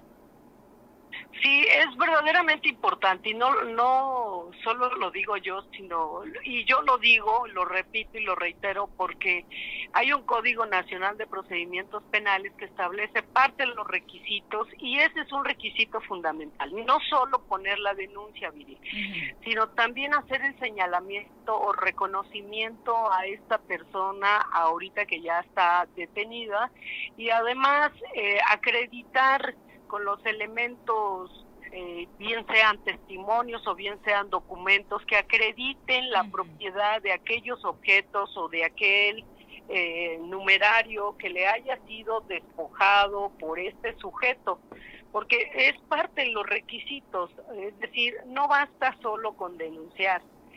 Eh, y ojalá las víctimas acudan lo más rápido posible. Yo creo que a partir de las 8 de la mañana estarían en condiciones de acudir al Ministerio Público, porque es a la hora que el Ministerio Público abre un nuevo turno allá en las instalaciones de Temisco. Eh, una pregunta, este, Alicia. Es Carlos Caltenco. Carlos Caltenco es. Eh, de Temisco. ¿Dónde lo detuvieron a esta persona? En Acapancingo, en la colonia Acapancingo. ¿En el domicilio que reflejaba su credencial de lector? No, el domicilio que tiene su credencial de lector es en otro lugar. Ok, el video que se hizo viral eh, evidencia uno de los asaltos, pero el tema es que el tipo no salga por mucho tiempo. Eh, por eso la denuncia, porque el video en sí ya es un elemento probatorio de que cometió un ilícito y se tendría eh, el Ministerio Público que actuar y, y, judicializar esta la situación de esta persona a partir de lo que arroja el video, pero es un asalto, uno de tantos. Aquí el exhorto con la población. Mira, mira, te voy a decir que hay, eh, este, eso, eso de los videos hay que tener mucho cuidado, porque es precisamente por lo que de repente las investigaciones no llevan, no llegan a, a buen punto o a un resultado eficaz, porque los videos son los que se suben a redes. Entonces, el, juez lo que requiere es que todo vaya en cadena de custodia. Si no va en cadena de custodia, entonces se rompe y la prueba, eh, las defensas aprovechan para combatirla. Ese es eh, el, el sistema de justicia penal es muy, pero muy garantista y, en- y entonces por eso a veces la gente se desespera. Dice, bueno, ahí está el video, sí, pero eh, hay reglas en el Código Nacional de Procedimientos que pues, no las hicimos nosotros, tampoco nos consultaron ni como ciudadanos ni como otras instancias y ahí está, pero ahí está la ley y eso es lo que se debe de cumplir, este Caltenco. Sí, que en este caso no es suficiente el video y que incluso puede esta situación, digo, tratando de explicarle un poquito al público de que se haya viralizado, actuar a favor de este hombre. No, no, no, eso no, no, la- de acuerdo con la ley no se considera una prueba, ni siquiera un indicio, porque el, el subirlo a la red eh, tendrían que ver desde origen quién grabó, en qué aparato, que el objeto no, el, el, no haya sido manipulado indebidamente. Entonces, eh, es, es por eso nuestra dificultad, tanto a policías como ministerios públicos, que no nos permite, ¿verdad?, llegar hasta un juzgado y mantener a la gente en prisión. Por eso hay que ser muy cuidadosos. Y, y esa es la razón, Caltenco, por la que yo señalo que nosotros ya en cadena de custodia le entregamos tres celulares al Ministerio Público para que el Ministerio Público, en base a sus atribuciones, pueda eh, dar con otros probables responsables. Nosotros no podemos hacerlo porque la ley no nos autoriza eh, trabajar con esos celulares, pero el Ministerio Público sí tiene la competencia. Ahora, Alicia, hacías un llamado para que eh, cada vez más unidades del transporte público pudieran tener cámaras de vigilancia. ¿Esto fortalecería también en la inhibición o también para después poder aportarlas como prueba en alguna situación similar? Sí, mi querido Pepe, sirve para dos propósitos. Uno es para inhibir, como acertadamente lo señalas, y otra es para que cuando suceda un hecho, entonces el Ministerio Público deba enviar un perito al, al nódulo o al centro de operaciones de su videovigilancia para extraer la información, someterla a un proceso de cadena de custodia y entregarla al juez como una una evidencia contundente en contra de estas personas que causan tanto daño. Una última pregunta. eh, ¿Van a continuar ustedes con los operativos en ese tramo del puente del El límite de Temisco y Cuernavaca es el puente del Pollo. Del Sí, puente Carlos, del todos Pollo los días los hacemos. del puente del Pollo a la Parota van a continuar. del otro lado. Este, todos los días lo hacemos, pero mira, Carlos, aquí eh, tanto tu policía como la de nosotros tiene un serio problema. Nosotros siempre andamos uniformados y con patrullas baleadas, es decir, somos muy visibles y pues el delincuente también nos vigila. Entonces, estar ahí tendríamos que estar 24 horas, o sea, minuto a minuto. Eh, y bueno, tú, tú lo sabes, porque también ustedes tienen muchas actividades, muchos servicios, y a veces no es posible mantenernos las 24 horas de pie. Sin embargo, eh, hacemos, ¿verdad?, las tareas de inteligencia que eso nos debe de permitir no solo a prevenir, sino también a detener a aquellos que siguen ocasionando violencia en, en los municipios. Alicia, aprovechando que te tenemos en la línea telefónica, eh, pues hubo por ahí esta semana un video que recorrió eh, medios nacionales en torno a unas declaraciones que hiciste que supongo tienes eh, claramente una explicación al respecto de lo que se dijo en ese momento sobre las denuncias que se realizan por parte de quienes son asaltados. Mira, yo lamento que algunas personas estén dedicadas a confundir a la población. Eso es lo que lo que sí lamento. Que que difundan cosas que con otro sentido fuera de contexto. Eh, siempre lo he dicho, no solo en tu programa, sino en diversos medios de comunicación, siempre he dicho que el tiempo para nosotros es muy valioso. Por supuesto que nadie es adivino, nadie sabe quién, si lo van a asaltar o no, si va a sufrir algún daño cuando sale a la escuela, al trabajo, a la calle.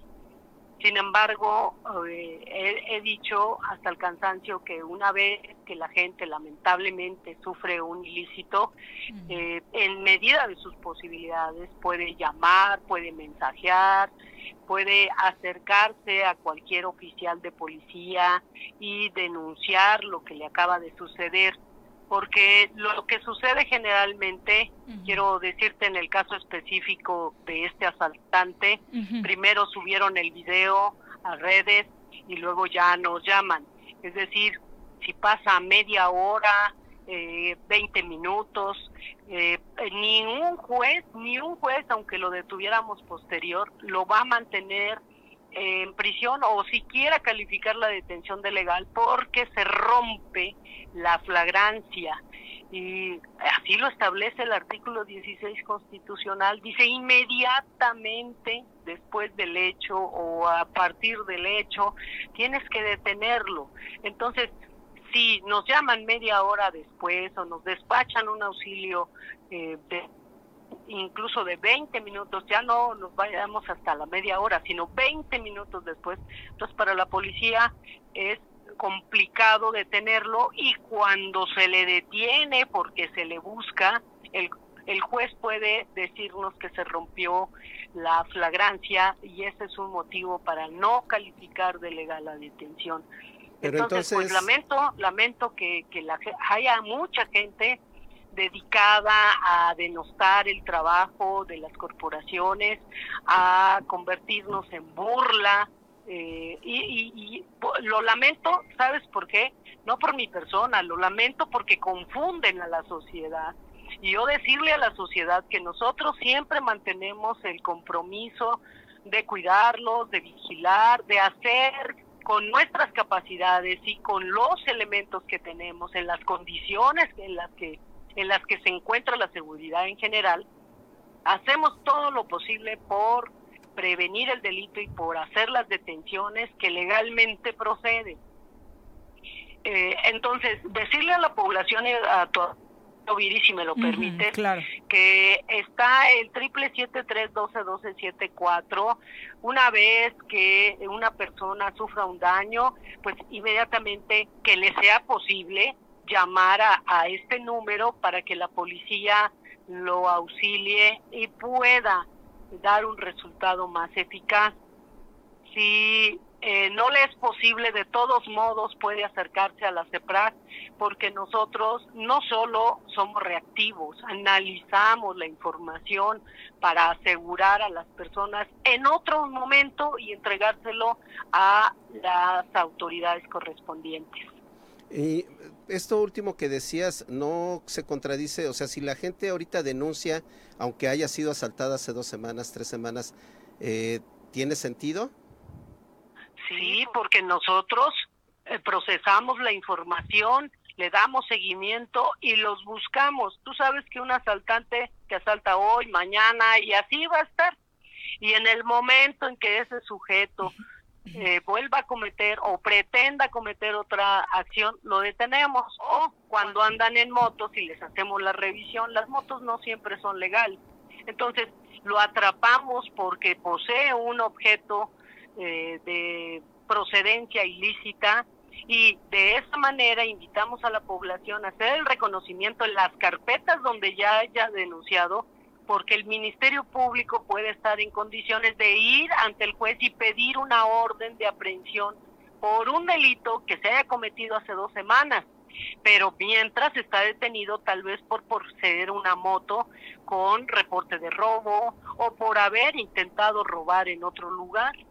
Digamos que sirve para las labores de prevención, ¿no? No, no, además es importante porque esta persona eh, tal y como lo reflejó lo que reportaron en redes sociales y cómo se viralizó, lleva muchos ilícitos cometidos. Entonces, entre más denuncias haya, más, más eh, nos aseguramos de que pase mayor tiempo posible en la cárcel y deje de estar este, dañando a, más personas, ¿no? Aquí sí es muy importante, y coincido contigo, la, la importancia de que la gente denuncie, no seamos cómplices eh, por omisión de estas personas, ah, bueno, ya me asaltó, mejor lo dejo ahí porque tengo miedo de que después vaya a tener represalias. Precisamente por esos miedos es que hay tantos como él en las calles delinquiendo y tenemos que, que actuar, hacer la parte que como ciudadanos nos corresponde de ir a poner nuestra denuncia para que pase un buen rato en la cárcel.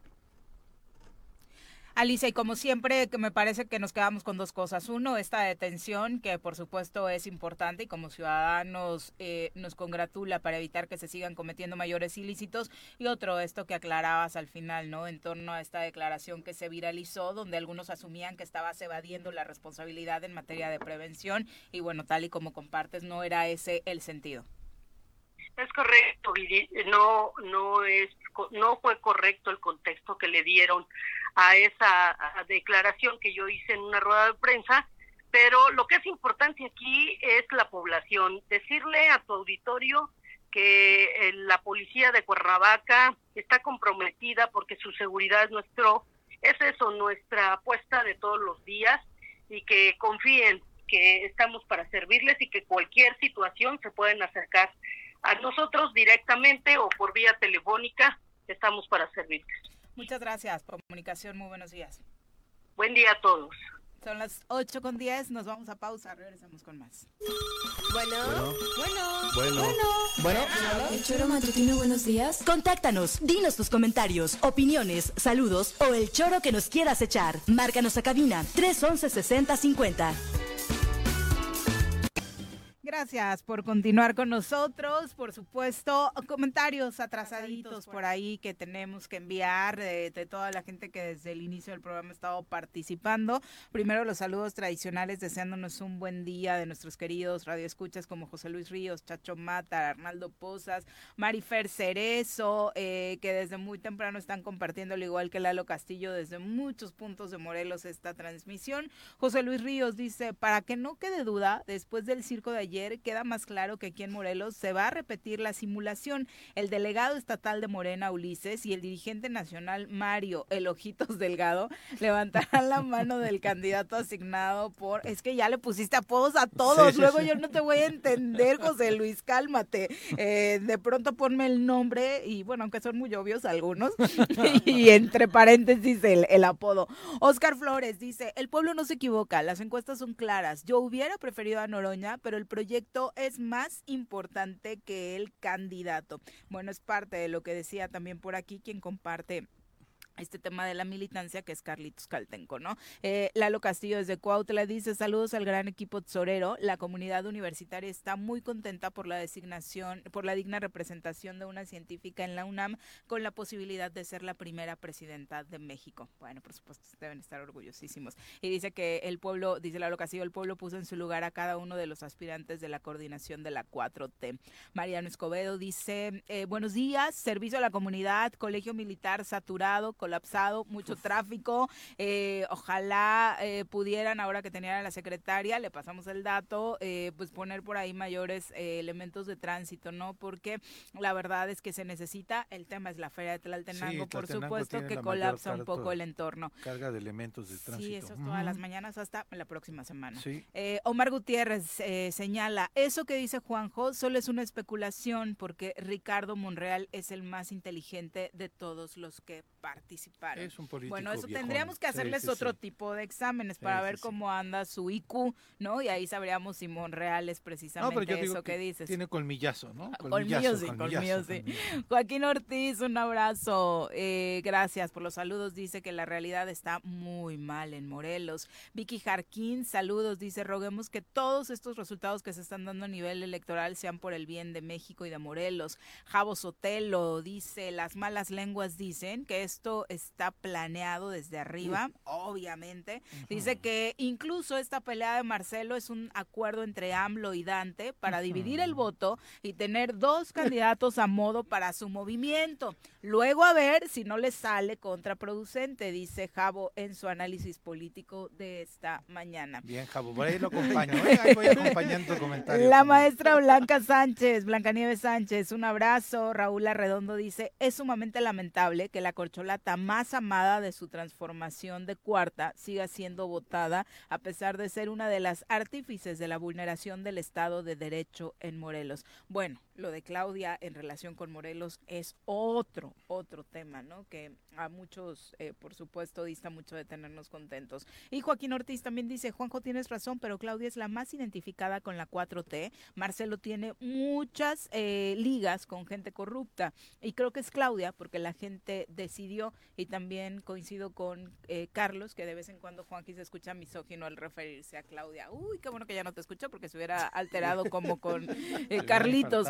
Ser Luke también saludos. Dice, buen día, Juanjo, eres bueno, pero a veces te ciega tu machismo. Uy, no, no, no. Qué bueno que ya le colgamos, porque si no, estuviera acá infartado el señor Arrece comparte estos eh, comentarios. Hay que decir que a la par de que Marcelo Ebrard estaba con Ciro Gómez le iba diciendo que tras lo sucedido no tenía, parece que no tienen más espacio en Morena, una de sus coordinadoras de esta campaña interna, Malu Micher, la senadora, estaba en W Radio y lo que ella señala es que no van a lograr que se vayan de Morena, que quienes están insinuando que este equipo de Marcelo Ebrard y el propio Marcelo terminarán en el Movimiento Ciudadano no tienen idea de lo que realmente está sucediendo en el partido y que no van a dividir a la cuarta transformación. Se hubieran puesto de acuerdo antes de salir a dar declaraciones porque parece como que no, no son del Ayer otro team, ¿no? representante de Marcelo, que estuvo también en estas mesas de, de donde estaban las votaciones y demás, también mencionaba y declaraba para Milenio anoche que no se iban de Morena. Entonces yo creo que es El enojado es Marcelo, Sí, ¿no? sí, sí, sí. El enojado es Y Marcelo. no hay una postura que, que- que haya consensado ya con su equipo. Creo que la estructura que, que logró articular, pues eh, es- tiene claro que el proyecto está en Morena y que su proyecto continúa en Morena. Exactamente, exactamente. Pero bueno, vamos ahora a entrevista. Ya nos acompaña en cabina Laura Hernández, secretaria de Desarrollo Humano y Participación Social del Ayuntamiento de Cuernavaca, quien como siempre nos da muchísimo gusto recibir en este espacio. Bienvenida, Laura. Hola, ¿qué tal, Viri? ¿Cómo están recibirte. todos? También muy contenta de estar aquí.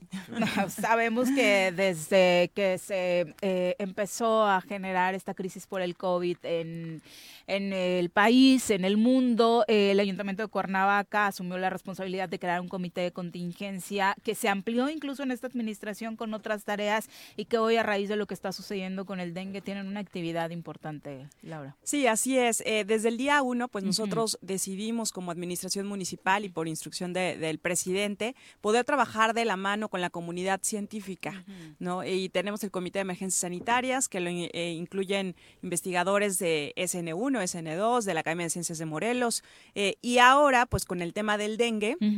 Es decir, este comité de emergencias, pues, no se crea solo específicamente para el tema del COVID, sino para cualquier emergencia sanitaria que se Claro. presente en la ciudad.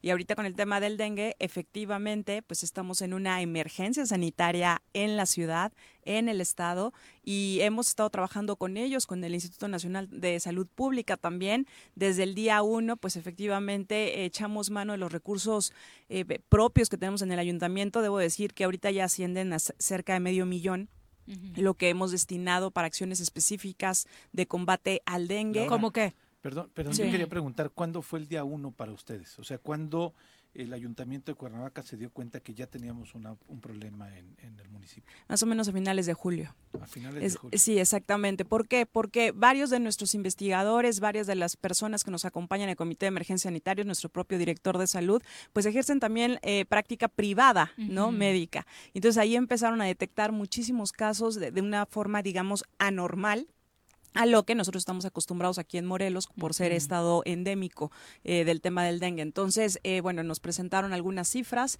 nos eh, pusieron eh, la llamada de alerta, sobre todo también ante la posible en ese momento presencia del serotipo 3, Ujú. ¿no? Que no estábamos acostumbrados nuevo, aquí, sí. aquí en el estado.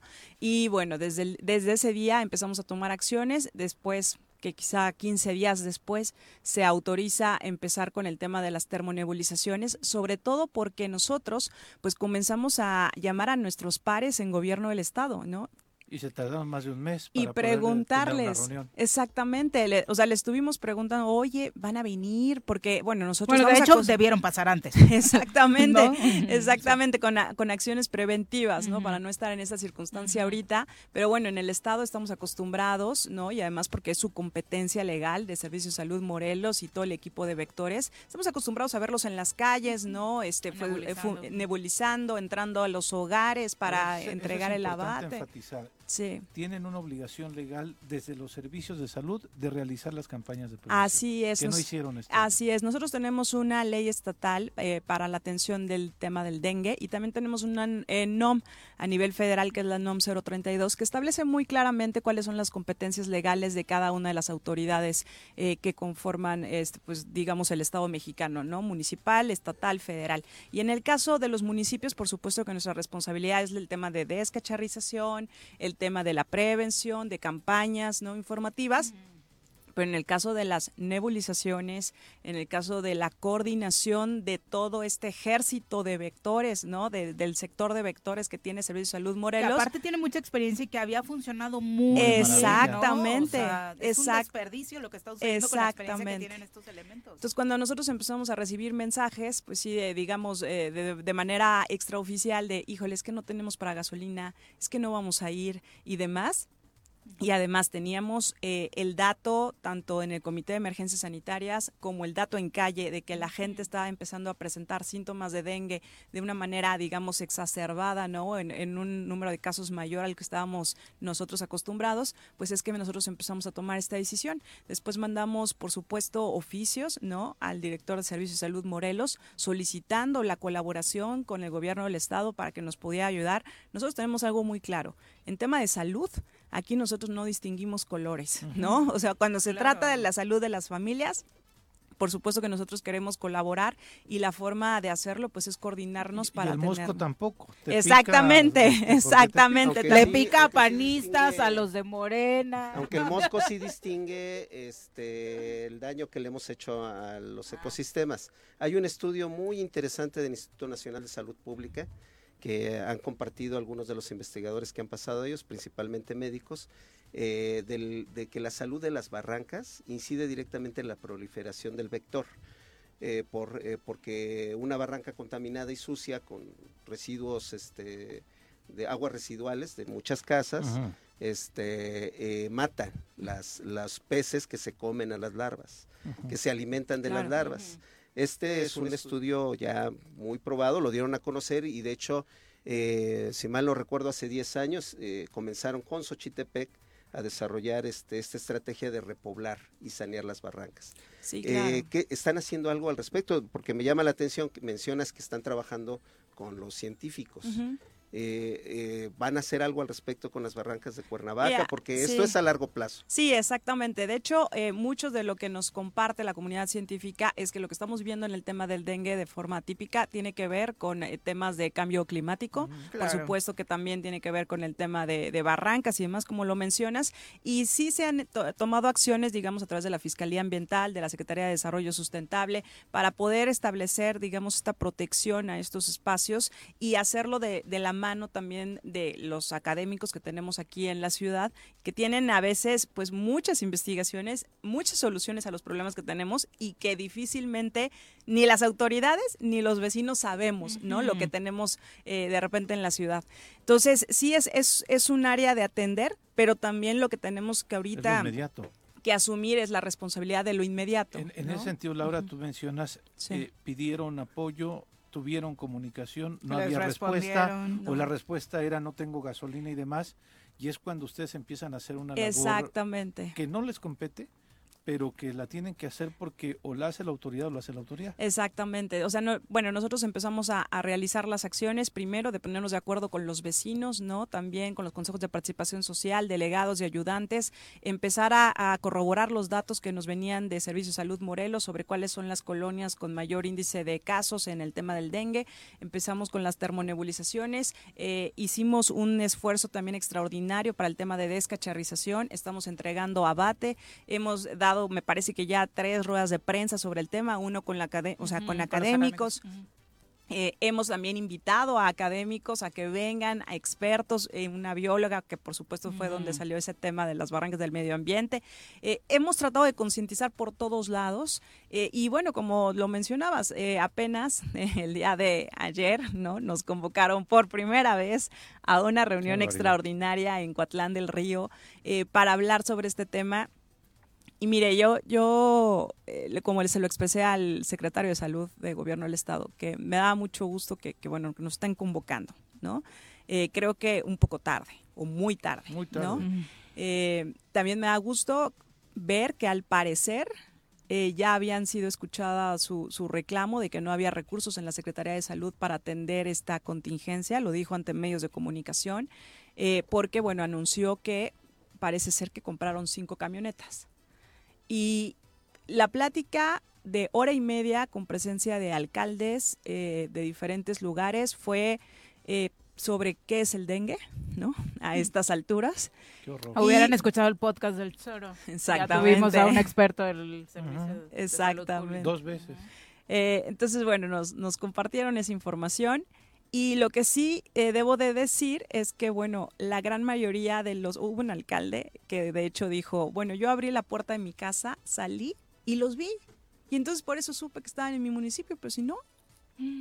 Y, y, y, es lo mismo que sucedió con nosotros. Yo me enteré por, y el presidente municipal se enteró también, por las redes sociales, por los medios de comunicación, que iban a ir a la varona. Excelente comunicación. ¿no? Como Entonces, eh, también, pues parte de la queja que tuvo el secretario de Salud. Bueno, pero a ustedes regularmente no les hablan, ¿no? Exactamente. Ustedes están acostumbrados a eso. Exactamente, pero el que el resto de los alcaldes uh -huh. te digan exactamente lo, lo mismo, mismo es terrible. ¿no? Y, y que ellos también ya estén expresando que la población misma está, pues, cuestionando el por qué no ven a este equipo de vectores como estábamos acostumbrados todos a, a, a, en las calles, ¿no? Tocando la puerta de los domicilios, repartiendo abate, etcétera. Eh, pues bueno, lo que... El abate es el que se pone... es el polvito que se pone en lo, exactamente Ahora, en los recipientes. Fueron a la varona. Sí. ¿Y la varona es el centro o el foco de atención mayor de casos de dengue? Mira, en ese momento sí era importante okay. acudir. Sin embargo, lo que sí expresó el secretario de Salud es que acudieron pues con un ejército de personas y que la gente no les abría la, su casa. Entonces, eh, digamos, de alguna forma también si no avisas está eso difícil, pasa ¿no? por la falta de coordinación, Claro. porque bueno, nosotros como municipio somos el primer contacto ¿no? con la población y los delegados y ayudantes están muy cercanos de los vecinos y podemos ir anunciando las acciones. Pero bueno, en fin, nosotros eh, seguimos trabajando. Seguimos con el tema de las termonebulizaciones, pero sobre todo que seguimos pidiéndole a la gente que nos ayude con el saneamiento básico en sus casas.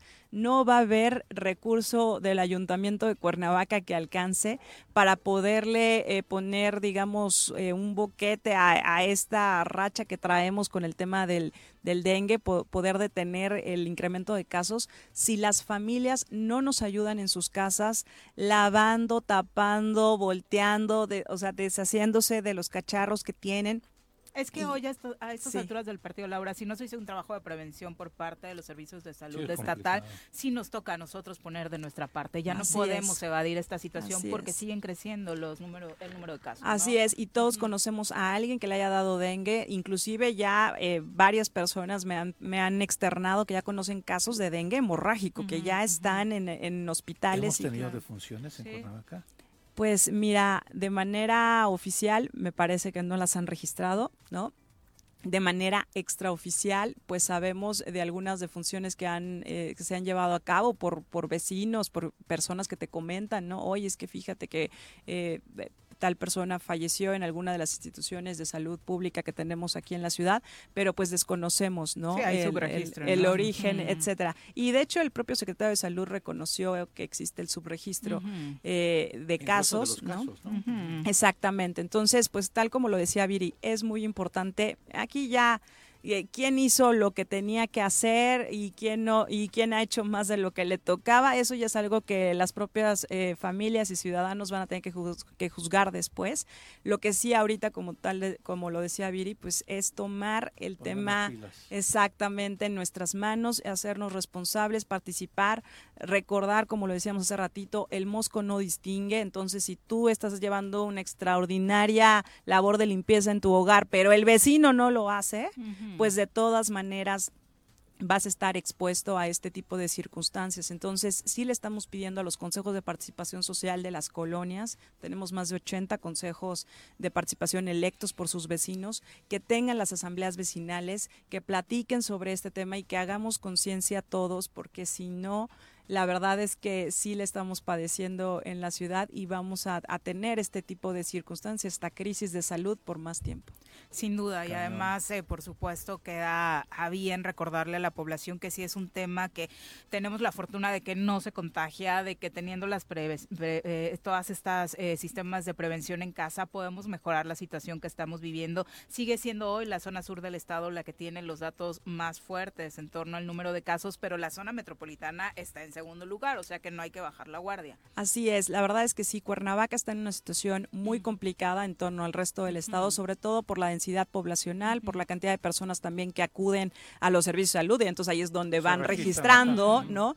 Eh, pero, pero sí, pedirles que, que nos puedan ayudar y también decirles que en la Secretaría de Desarrollo Humano estamos repartiendo abate, pueden acudir a las, a las oficinas, se pueden comunicar con nosotros, sobre todo para que les podamos informar cuándo acude la termonebulización a su zona, si es que lo vemos en un tema de foco rojo, ¿no? Porque también eh, vamos tomando decisiones en función de eso y sobre todo también el tema de la descacharrización. Si alguno de los vecinos requiere que vayamos a su colonia a platicar sobre este tema, con muchísimo gusto también nosotros lo estamos realizando. Perfecto, pues muchas gracias. Alex Sol, la gorda. Ay, le dio dengue y tenía canceló, función ¿verdad? hoy, Sí, tenía función sí. hoy y le dio dengue. Tuvo que cancelar, Sí. posponerla. Desafortunadamente Sí. está volviendo una constante, ahora ya es algo que escuchamos seguido aquí No, en la aquí, ciudad. aquí hemos tenido Sí. casos en, en- en la empresa, de familiares, tal, y en el equipo de fútbol también Juan José ha mencionado Sí. este que tenemos chavos que, que tienen dengue. Exactamente, sí, y todos conocemos a alguien, como bien dices, Sí, Laura. Muchas gracias por acompañarnos. Muy buenos días. Con mucho gusto. Éxito. Son las 7 con 34 de la mañana. Vamos a una pausa, regresamos con más. Nuestros héroes vuelven al choro después del corte.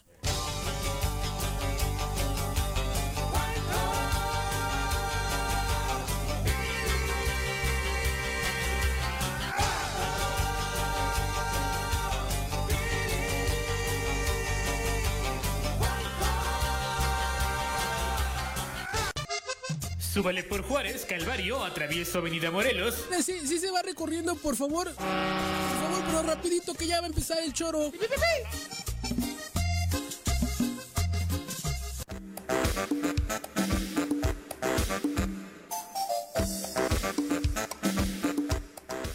Gracias por continuar con nosotros. Le recordamos que el área de urgencias del Hospital Henry Dunant cuenta con atención médica las 24 horas del día si es que desafortunadamente usted atraviesa por una situación de estas, de que uno nos espera en cualquier hora del día, de pronto no sabemos a dónde acudir para recibir buena atención. Obviamente en el Hospital Henry Dunant siempre la va a tener. Eh, cuentan con un área exclusiva para pacientes de trauma y cardio. Son especialistas en atención temprana en diagnosticar infarto agudo al miocardio, urgencias pediátricas y urgencias ginecológicas. El área pediátrica, por ejemplo, cuenta con atención de lunes a viernes en horario matutino y vespertino.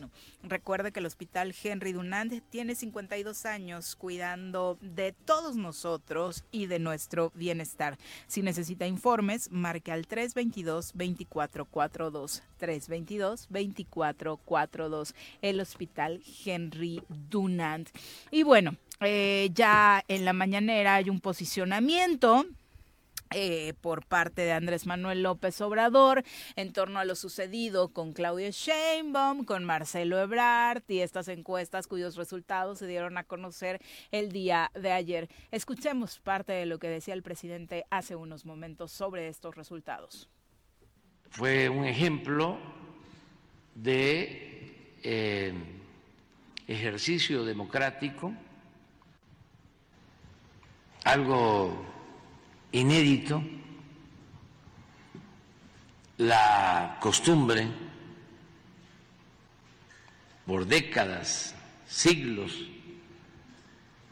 era la imposición, el dedazo del presidente en turno decidía sobre el sucesor. Eso se impuso durante mucho tiempo.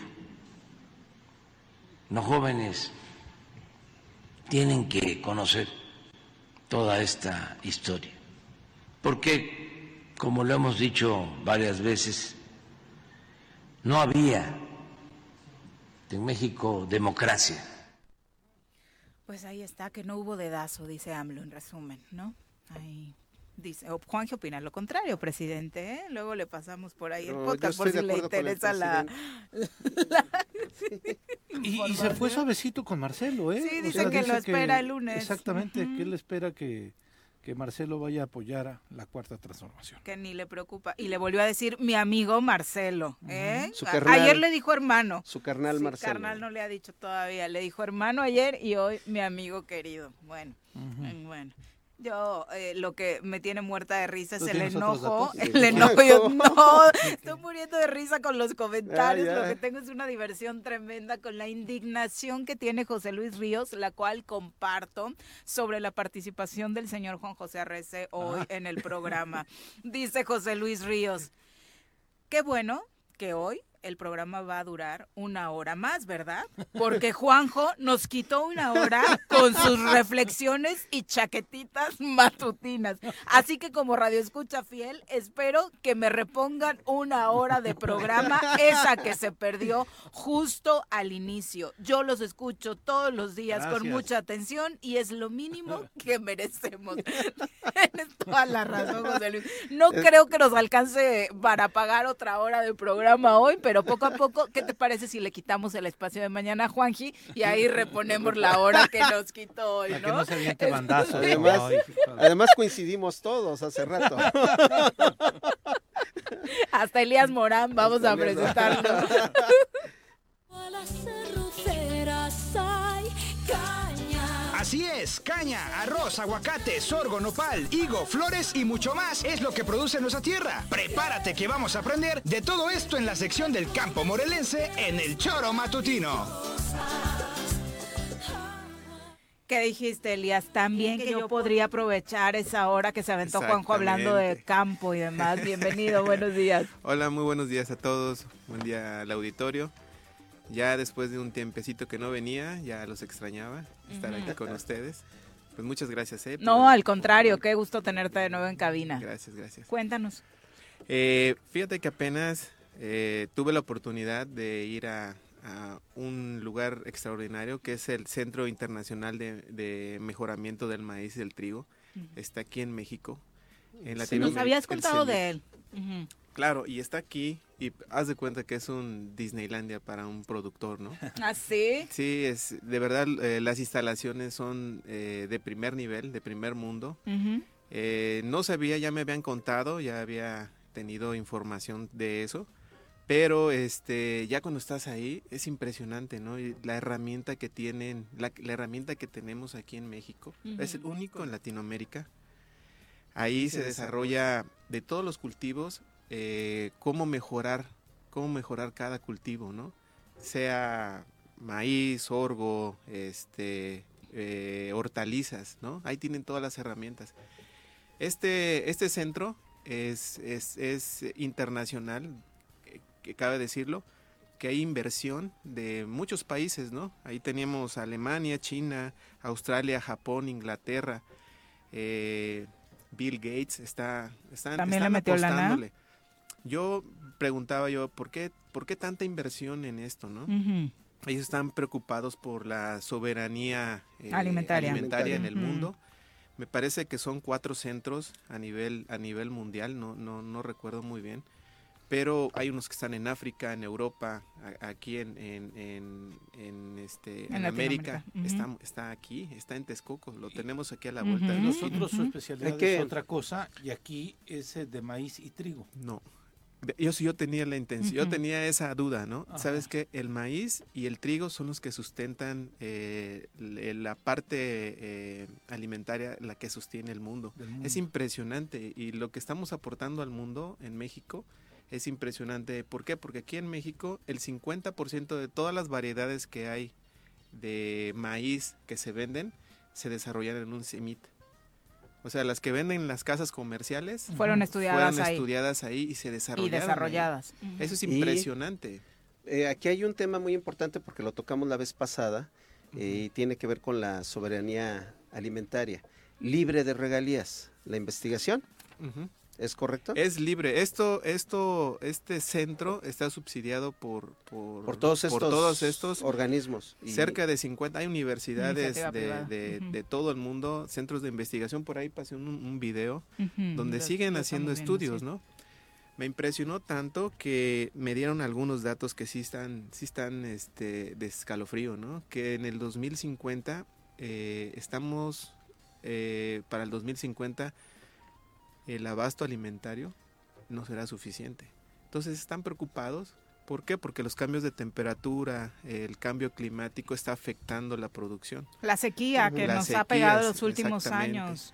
Entonces, Estamos este, hablando de 30 años. Estamos hablando de 30 años, que está a la vuelta de la esquina, ¿no? Mis hijos, sus, Ay, sí, sus a nietos. ¿no? Sus, Si es que sus- llegamos. nuestros- Sí, si es que ¿no? llegamos, ¿no? Yo sí. Pero, Yo sí, ah, yo sí quiero. chingada. Yo sí quiero echarme mi elotito todavía. Sí. Sin dientes, pero. Y que ahora se retrasa, ¿No? porque normalmente en esta semana ya empiezan las celotadas. Ajá. Y esta vez van a ser a finales de Ahora van a septiembre. ser a finales de septiembre, si es que se dan, hermano. Bueno, Porque mira, Ay, no te- no, de verdad, ahorita Es les voy a pasar un, video que, que yo grabé ayer en mi pueblo.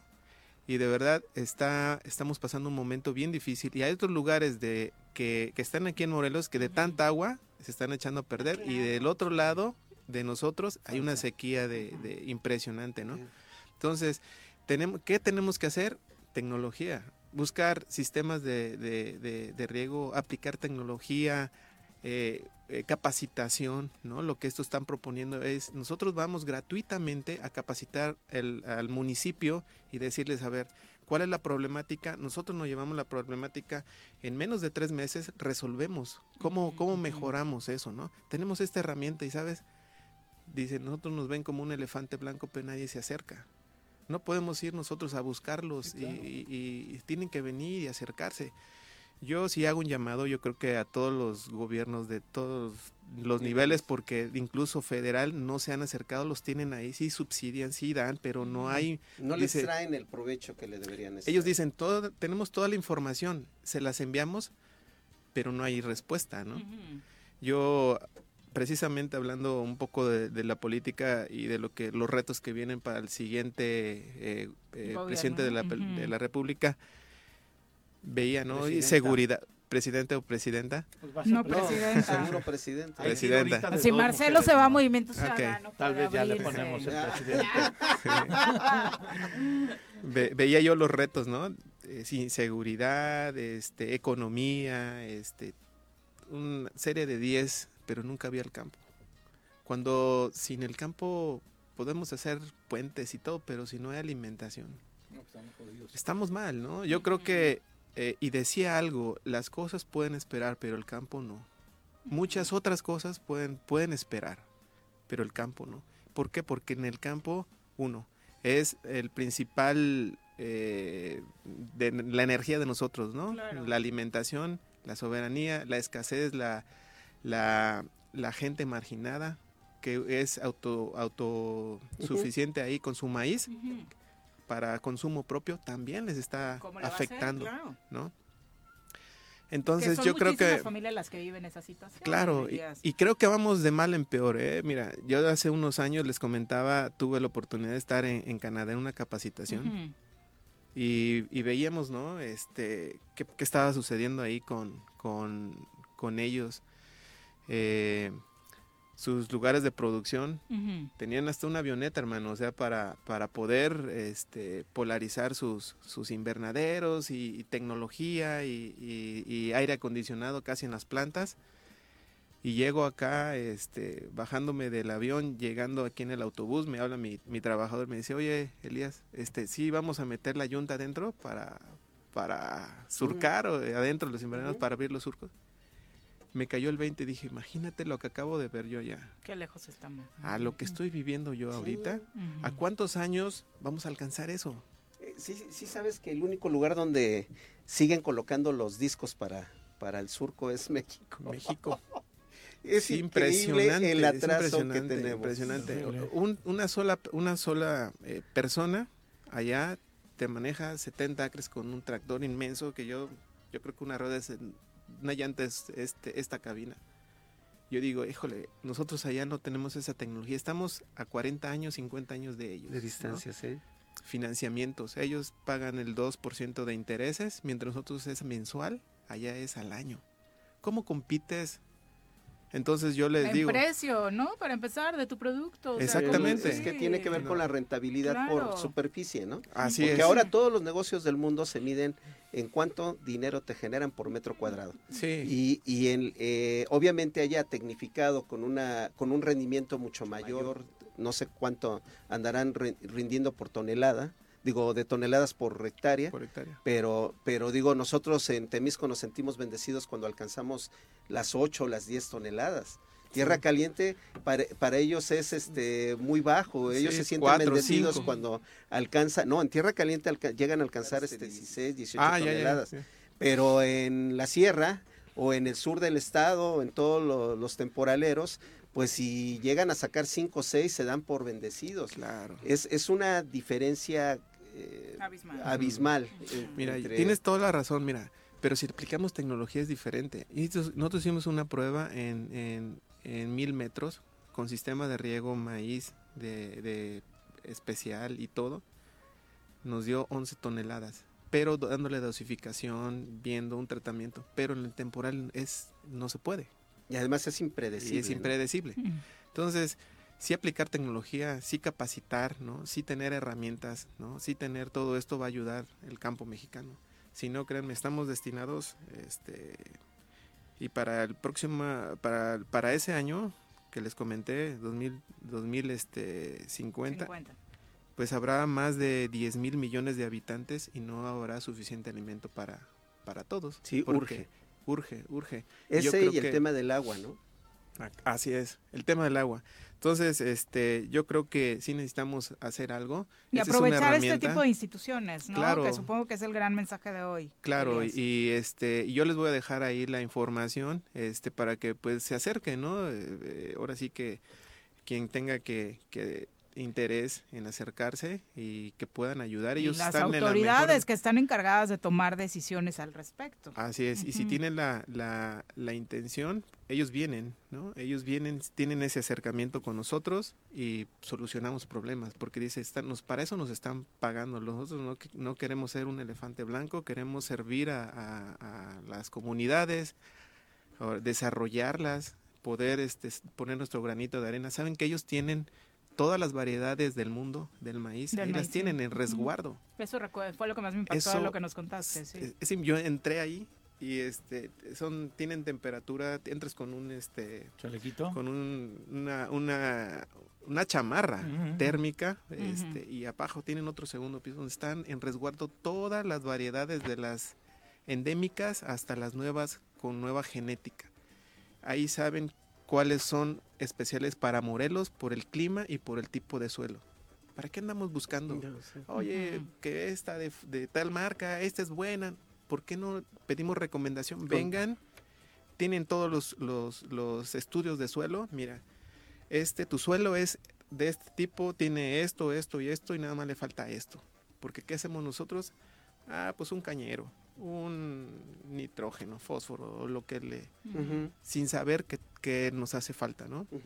Entonces, este, yo creo que es importante utilizar esta herramienta, este, para todos los ayuntamientos, para el gobierno del estado, que yo creo que a lo mejor ni se imagina que existe, pero hay que tener ese acercamiento, Pues ¿no? no. Pues si apenas se enteraron que el dengue existe, man. Oye, yo vengo saliendo del dengue, estuve 15 también, días. por eso no sí, venía. sí, sí, estuve 15 días, bajé algunos kilos de peso. Y, Sí, es lo que y- he observado en la gente que le ha pegado el dengue. Porque aparte está Este, muchísimo más fuerte. O sea, la Lo verdad que- es que las que condiciones es que, ahora tienes. Lo, lo que sucede es que el dengue, entre más serotipos vayas acumulando, este, te pega, te impacta con mayor fuerza. Y como es. este serotipo no se había presentado en la región hasta tres. ahora, eh, es que ahora a quien les ha pegado, les ha pegado. Durísimo, me- durísimo. A mí me afectó el hígado. O sea, al- me dio dengue hace dos años y mira, yo nomás sentí que tenía dengue porque me comenzó a brotar este. Pero ya eso ya es de salida.